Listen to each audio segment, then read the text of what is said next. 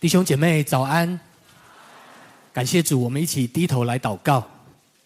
天父上帝，我们感谢你，你把以佛所书这新约圣经里面非常宝贵的一卷圣经赐给我们，你让我们看见你荣耀的教会的实质是什么？我们看见你这位荣耀的上帝的设计，就是你荣耀的教会。主啊，今天我们在这里就是教会。你给我们可听的耳朵，让我们的眼睛被打开，明白你所设计教会的目的。主啊，使我们能够在地上一路到天上，我们里面有确信，我们活在这个群体里面，我们能够靠着你，直到见你面的日子。愿你与我们同在。祷告奉耶稣基督的圣名，阿门。弟兄姊妹，你喜欢以佛所书吗？以佛所书其实是新约圣经里面。非常重要的一卷圣经，我不知道前面三个礼拜你听了三次的主日讲道，有没有抓到啊？其实以弗所书的中心思想是什么呢？叫做荣耀的教会。跟你旁边讲一下，荣耀的教会。你觉得教会是荣耀的吗？你觉得教会是荣耀的吗？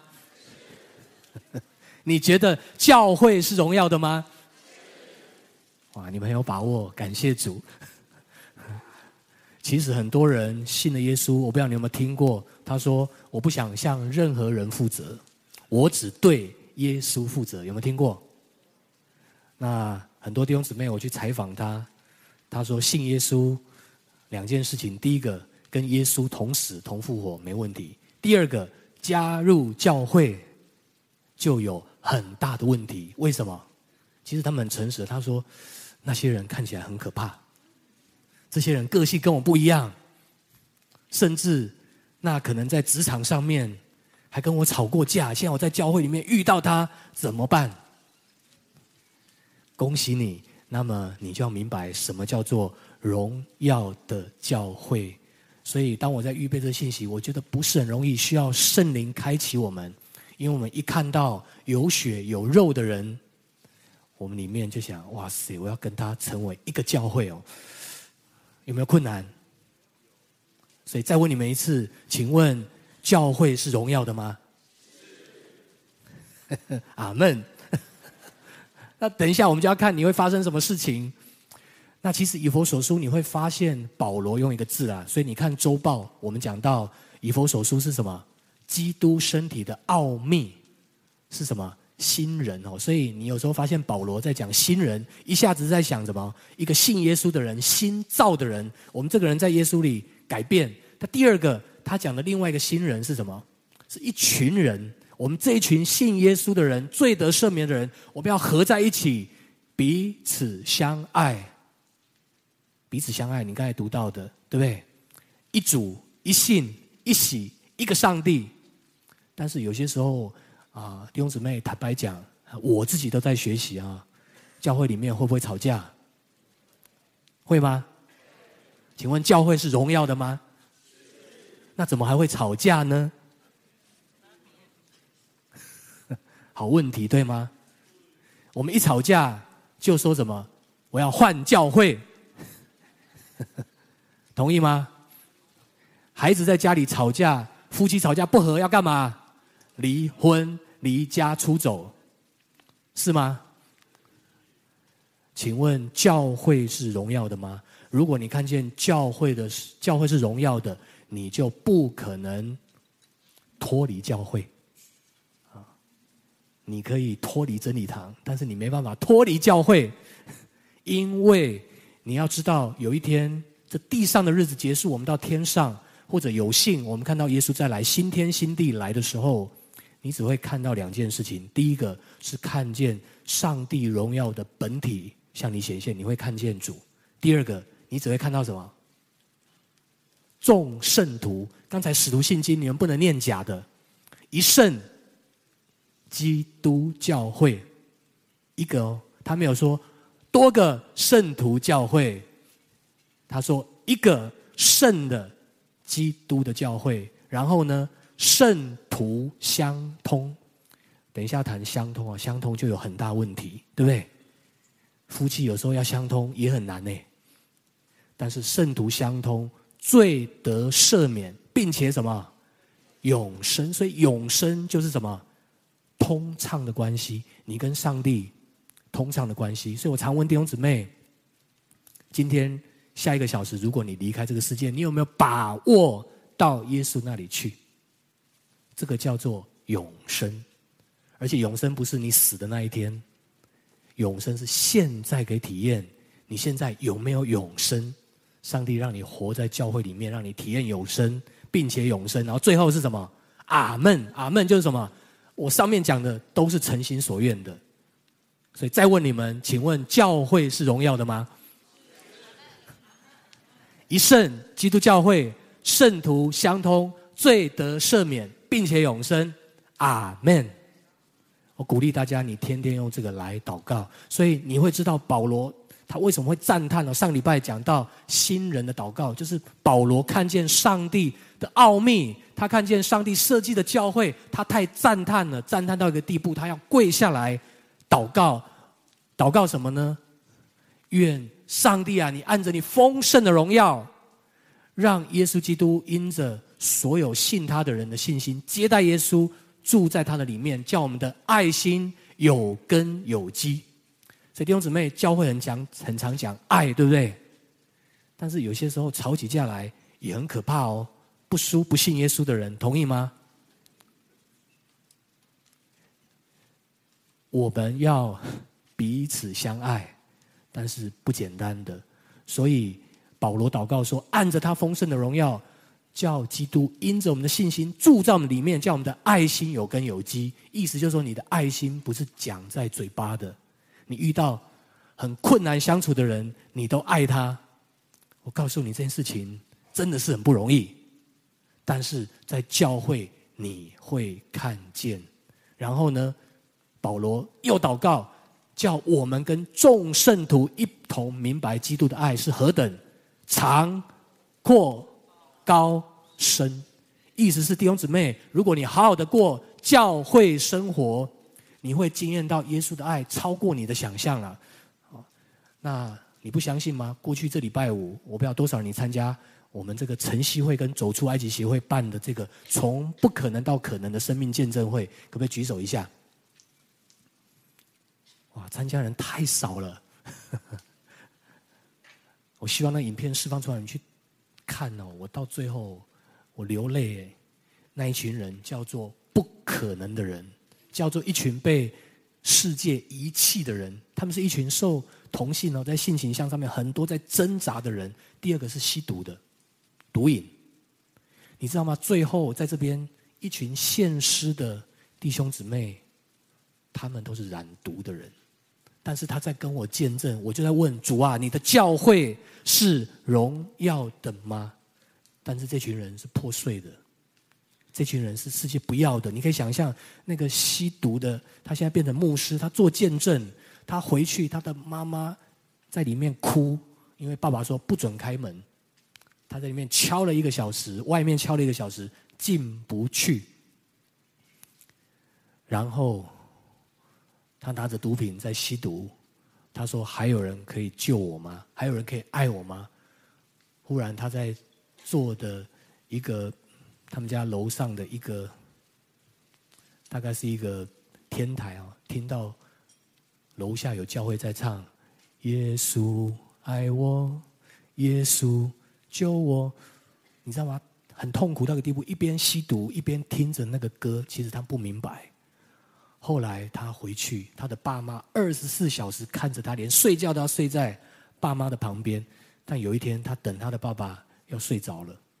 拿起毒品就要到厕所抽，忽然他的妈妈在床上做梦，尖叫起来：“不要，不要，不要！”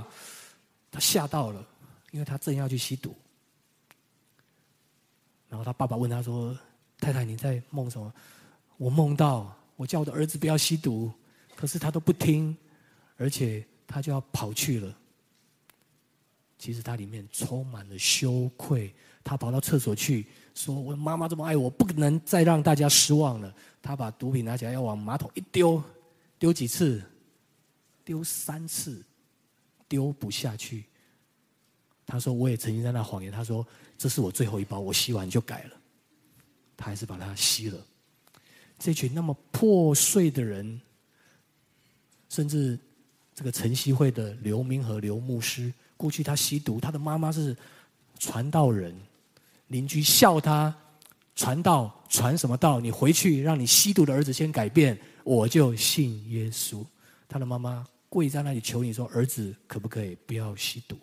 这群人是没有盼望的人，所以那天我很感动，一直流眼泪。最后这群人。他们改变，他们在戒毒村里面，他们说，毒瘾最怕三种人：吸毒、艾滋，还有在性上面很多混乱的人。但是这群人，有人明年要结婚了，有人在中途之家准备要回去工作了。弟兄姊妹，我觉得那天我坐在台下，我觉得他在对我讲到，那个叫做荣耀的教会。教会不是一群完美无瑕的人，荣耀的教会是这么破碎的人。但是为什么？你就想到保罗怎么赞美？他说：“上帝啊，这是你美好的旨意，你让每一个人在爱子耶稣基督里面，他们的罪可以得到赦免，而且你把天上各样属灵的福气给他们力量，使他们可以活出新的生命。”你真的有机会去听这些上瘾的人，你很难想象那有多痛苦。戒不掉就是戒不掉，我们很简单说啊，就戒掉就好了，就是戒不掉。就像叫你不要滑手机，你可以不滑吗？一样难啊！我们不要轻看这些人，你戒不掉手机，就像他戒不掉毒瘾那么难。你戒不掉那些黄色的书籍、影片，跟他们一样，我们没有什么好轻看别人。荣耀的教会怎么会有这些肮脏污秽的事呢？但是这里正看见上帝的荣耀，上帝来，人子来要寻找拯救失丧的人。耶稣来到地上，光照在黑暗里。请问黑暗是接受光还是拒绝光？光要照到黑暗，黑暗是拒绝光还是接受光？约翰福音拒绝。我们拒绝他，耶稣来到世界上，我们拒绝他，把他钉在十字架上。但是耶稣说：“孩子，我还是要你。”只有这样子的爱，才可能改变。所以你看到保罗看到的荣耀的基督，只有在基督里，这些吸毒的人，这些成瘾的人，他们可以新造人说：“我重生，我可以戒掉毒。”他们说都不是什么意志力，靠着祷告，靠着这些戒毒村里面的同伴。彼此鼓励，所以荣耀的基督身体在基督里合而为一。那弟兄姊妹，这是上帝要让我们看见的真正荣耀的教会。我们有很多问题，但是耶稣基督来，他没有当掉我们，他没有说你犯错了，我就不给你机会。如果你信耶稣够久。啊，最近有人说真理堂是少数坚持在主日崇拜放认罪祷告这样时间的人。其实，当你每个礼拜来这里认罪，就承认是什么？我们本来就是罪人，你不需要假装，假装我很完美，不需要，别人都看得出来，我们是不完美的人。所以信了耶稣，我看到了保罗看到的那个荣耀的教会，所以。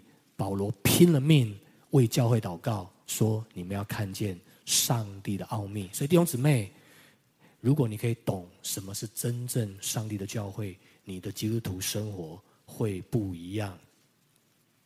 那所以今天我们讲到的题目是“穿上新人，长大成熟”。这句话很简单的讲，就是什么？你来教会，如果你来到的是真正的教会，你会改变。我想问一下，你有没有信耶稣到现在你从来没改变的？举手一下。再问一次，你从信耶稣到现在你都没改变的？举手一下。感谢主，真理堂是荣耀的教会，这里有耶稣，真的啦。我们不是要变成完美的人，但是你不可能没有改变。跟你旁边人讲一下，在耶稣的教会里，你一定会改变。这个改变的过程，我把今天的主日的讲题改成这个：所以穿上新人，穿哦，在犹太人里面穿的意思是什么？就是代表你要有基督的形象。你要穿一件衣服，有没有？你穿一个人就代表他品味，对不对？有一些人哇，他穿的很高贵，我们叫他是贵妇，有没有？有些人穿的邋里邋遢，我们就说哦，这个人看起来是流浪的人，哦，无家可归。嘛，衣着代表这个人看重什么，对不对？有些人还分析，对不对？穿红色代表什么？哇，这个人很热情。有些人穿黑的，哦，画那个那个什么黑黑的妆，哦，你就觉得嗯。它里面是怎么了，对不对？外表，所以我们穿上新人，意思是什么？你要穿上基督啊！所以我们一起来读这段话，四个关键的词哈。第一个是什么？我穿上基督，你穿上基督，我们一起向基督，我们一起长大成熟。所以弟兄姊妹，我们没有一个人。可以自己像基督的，我从来不相信一个基督徒可以不过教会的生活，他只对耶稣负责，他不对任何人负责，他最后还可以成为基督徒。大部分都没有，我几乎没有看过，几乎啊，也许有特例是上帝特别特别的特例。我们离开这个信仰的群体，我们很容易就像世界。所以你要知道，改变不容易啦。穿上基督，意思就是说你要像耶稣。请问你像耶稣需不需要改变？啊？需不需要？你喜欢改变吗？你喜欢改变吗？你喜欢改变吗？坦白讲，我们不太喜欢改变啊。我们什么时候改变？当不改变比改变更痛苦的时候，那时候我们考虑改变。再讲一次，当不改变比改变还痛苦的时候，那时候我们才考虑什么改变。所以很多人他认真的读圣经，我都不好意思，我对那年轻人我都笑一笑说：“嗯，嗯，也没关系，上帝让你抓住就好。来找我都是什么时候？失恋，夫妻吵到快要离婚，功课快要被当掉。”那时候来找耶稣，因为怎么样？不改变会完蛋。这时候说牧师，拜托我跟你约。我以前约他说啊，没空，没空。现在全部都有空。为什么？动力。人要有改变的动力，改变需要什么？恩典。所以今天周报的第一段圣经第四章第一节说：“我为主被囚的劝你们，既然蒙召行事为人，要怎么样？与蒙召的恩相称。”所以。我也当过一种牧师啊，不是很好的。信了基督徒，脾气要好一点。有没有讲过这种话？跟你的家人，你不是基督徒吗？你脾气要好一点。你不是基督徒吗？要好好用功读书。请问有没有用？道理一百分，但是做不到。我需要戒毒，毒品不好，我知道，但是什么？做不到。这是人改变最大的痛苦，改变没有力量，人倾向不改变，所以改变需要恩典。所以保罗说：“你们要改变，除非你遇见恩典的耶稣。”所以我听到所有的弟兄姊妹改变，不管在负面的环境或者正面的环境，他基本上是认识上帝的真理，他就改变了，而且改变很多时候我自己也没办法。我是常常听到弟兄姊妹，就像这群晨曦会的弟兄姊妹跟我做的见证，哇！我觉得他们在鼓励我，哎，我的耶稣好真啊，不是一个道理上面的耶稣啊。所以我们要长大成熟！有没有听过说，哎，你要成熟一点？你总让我不成熟？有没有讲过？哦，其实我以前、后来、现在都不敢讲这句话，因为我觉得那句话先对我自己讲。主啊，我还可以长大成熟吗？那我们要成熟到什么地步？我们一起来读以佛所书四章第十三节到十六节，我们一起来读，请。只等到我们众人在真道上同归于一，认识上帝的儿子，得以长大成人，满有基督长成的身量，使我们不再做小孩子。中了人的诡计和欺骗的法术，被一切异教之风摇动，飘来飘去，就随从各样的异端，唯用爱心说诚实话，凡事长进，连于元首基督，全身都靠他联络得合适，百节各按各职，照着个体的功用彼此相助，便叫身体渐渐增长，在爱中建立自己。所以你要长大成熟的目标是什么？不是说哇，我要像某一个伟大的牧师，我要像某一个伟大的人物。如果那些人值得效法，还是有很棒，他们里面一定有一些很棒，我们值得学习。但是圣经告诉我们，长大成熟的目标，像唯一上帝在地上的代表是谁？耶稣。所以我们今年的主题非常好，得着基督耶稣的心。耶稣在地上讲过两件最重要的事情。有人问他。耶稣啊，到底你来到这地上，告诉我们最重要两件事情。他说什么？尽心、尽性、尽意、尽力爱主你的上帝。第二个，爱邻舍如同自己，或者叫爱人如己。耶稣说，你的基督徒人生两件事，你只要问，你是不是爱耶稣、爱上帝？第二个，你是不是爱人如己？过荣耀的。教会生活最大的问题是什么？爱人如己，非常难。所以保罗刚才在第四章一开始第四节到第六节，对不对？他强调竭力保守圣灵所赐合而为一的心。显然，教会要永存，教会不会分裂。一件事情考验我们：你可不可以合一？可不可以彼此相爱？一主、一信、一上帝。所以，只有教会这个地方。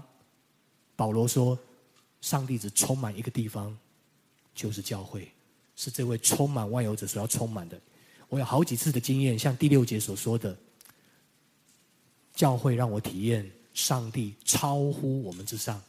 我有一位弟兄，每一次主日崇拜，他在这里祷告，神就会跟他讲，去关心那个我叫你打电话打了很久，你还没打电话去关心的朋友。”他每一次在这里就听到神要他打电话去关心那个朋友，超乎众人之上的上帝会在崇拜里面，在你的聚会里面对你讲话，贯乎众人之中，意思是往上帝透过看得见的人对你说话。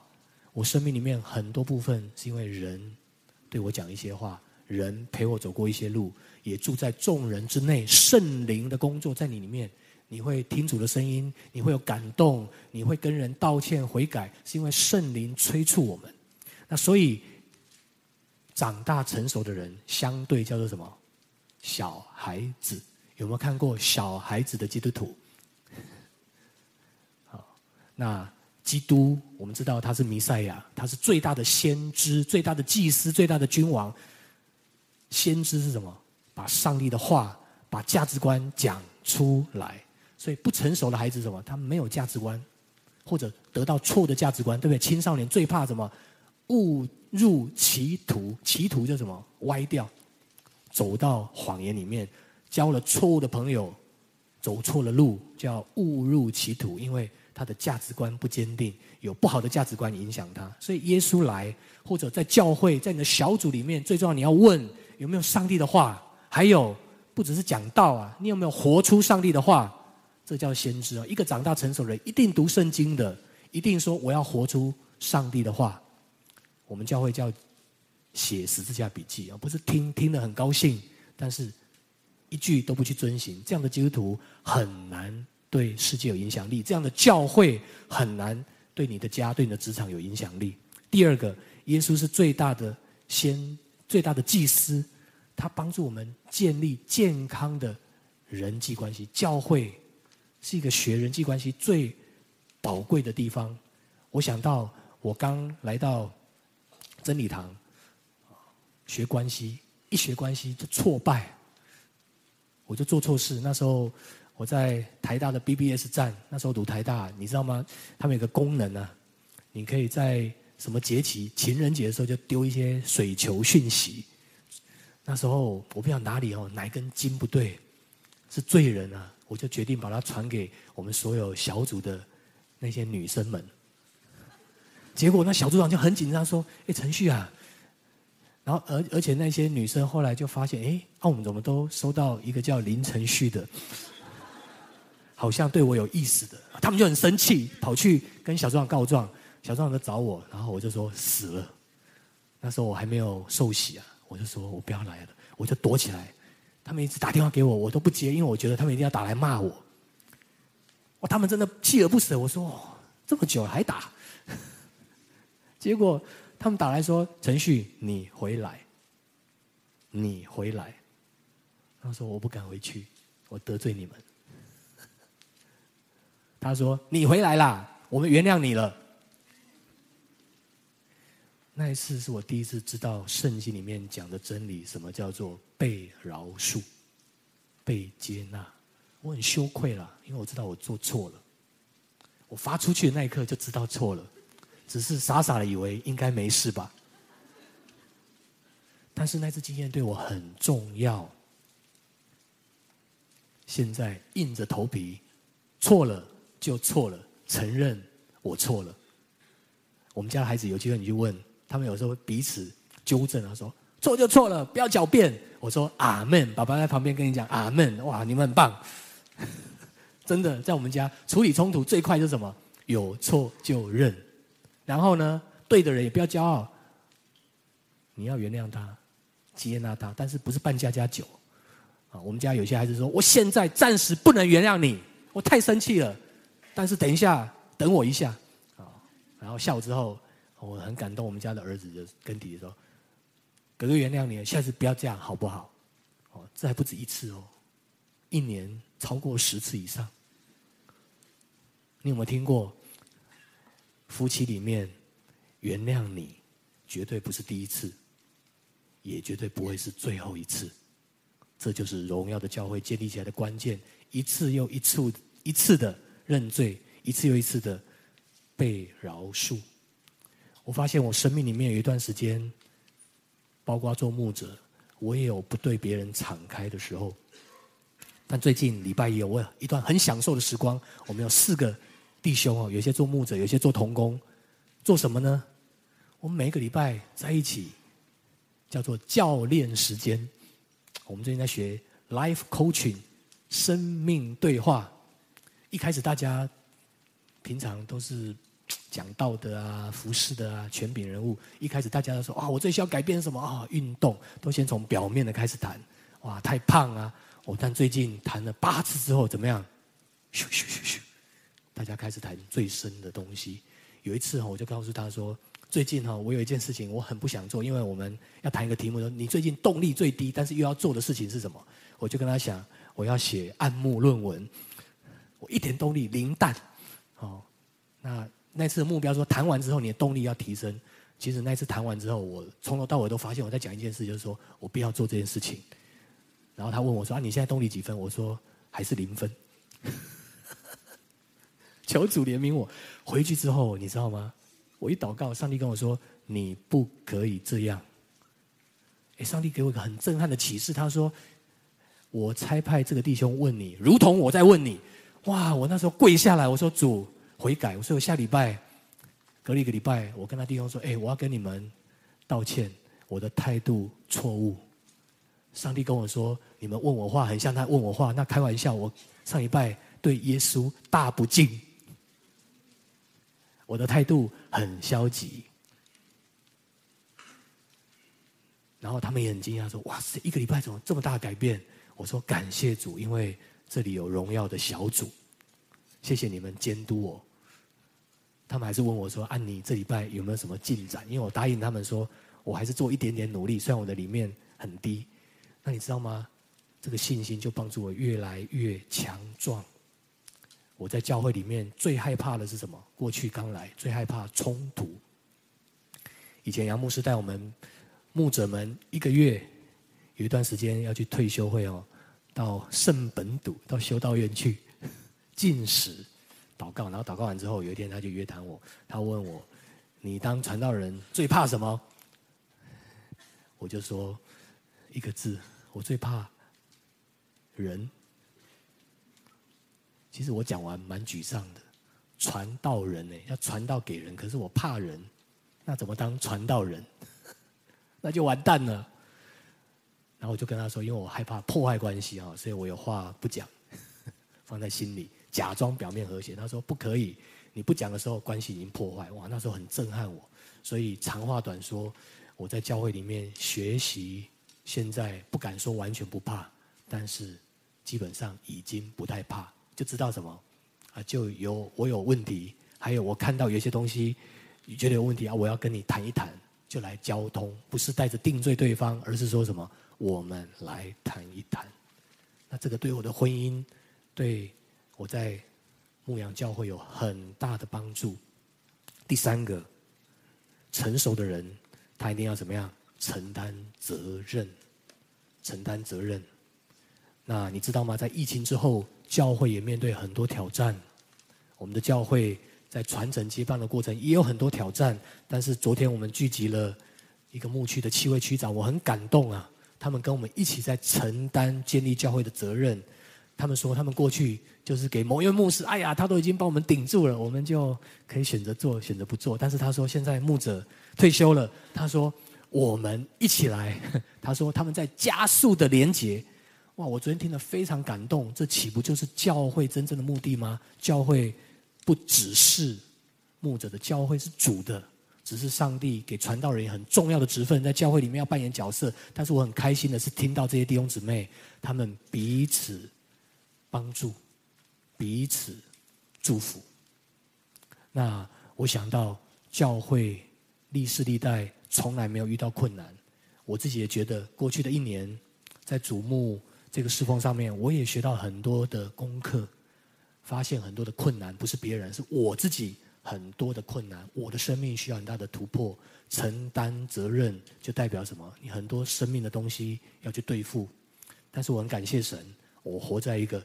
荣耀的教会，有人可以交通，所以笑得出来，还可以很喜乐。问题还在，但是怎么样？打死不退。这是我跟主立约，在上礼拜感恩节，我很感动。我说主，我一九九五年来到真理堂，我从这里认识你，我在这里领受所有真理堂一切的祝福。在真理堂最需要或者最艰难的时刻，主，我做一个尾声的祷告，我绝对不离开，我绝对怎么样？面对到底，可能会有很多辛苦，但是我说主，帮助我，帮助我的同工，一起把你荣耀的教会建立起来。那么这是一个会持续长大成熟、满有基督长成身量的教会。弟兄姊妹，你期待吗？所以你在教会里吗？建造教会就是在建造长大成熟的门徒，让真理堂成为一群。尽心、尽性、尽意、尽力爱耶稣的教会，也爱人如己、彼此相爱的教会。我们一起低头，我们来祷告。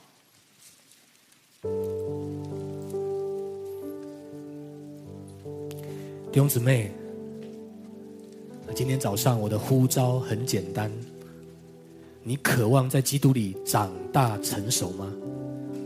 保罗在以弗所书就告诉我们。你要长大成熟，你必须把自己委身在身体里面，就是他为你预备的身体，叫做教会。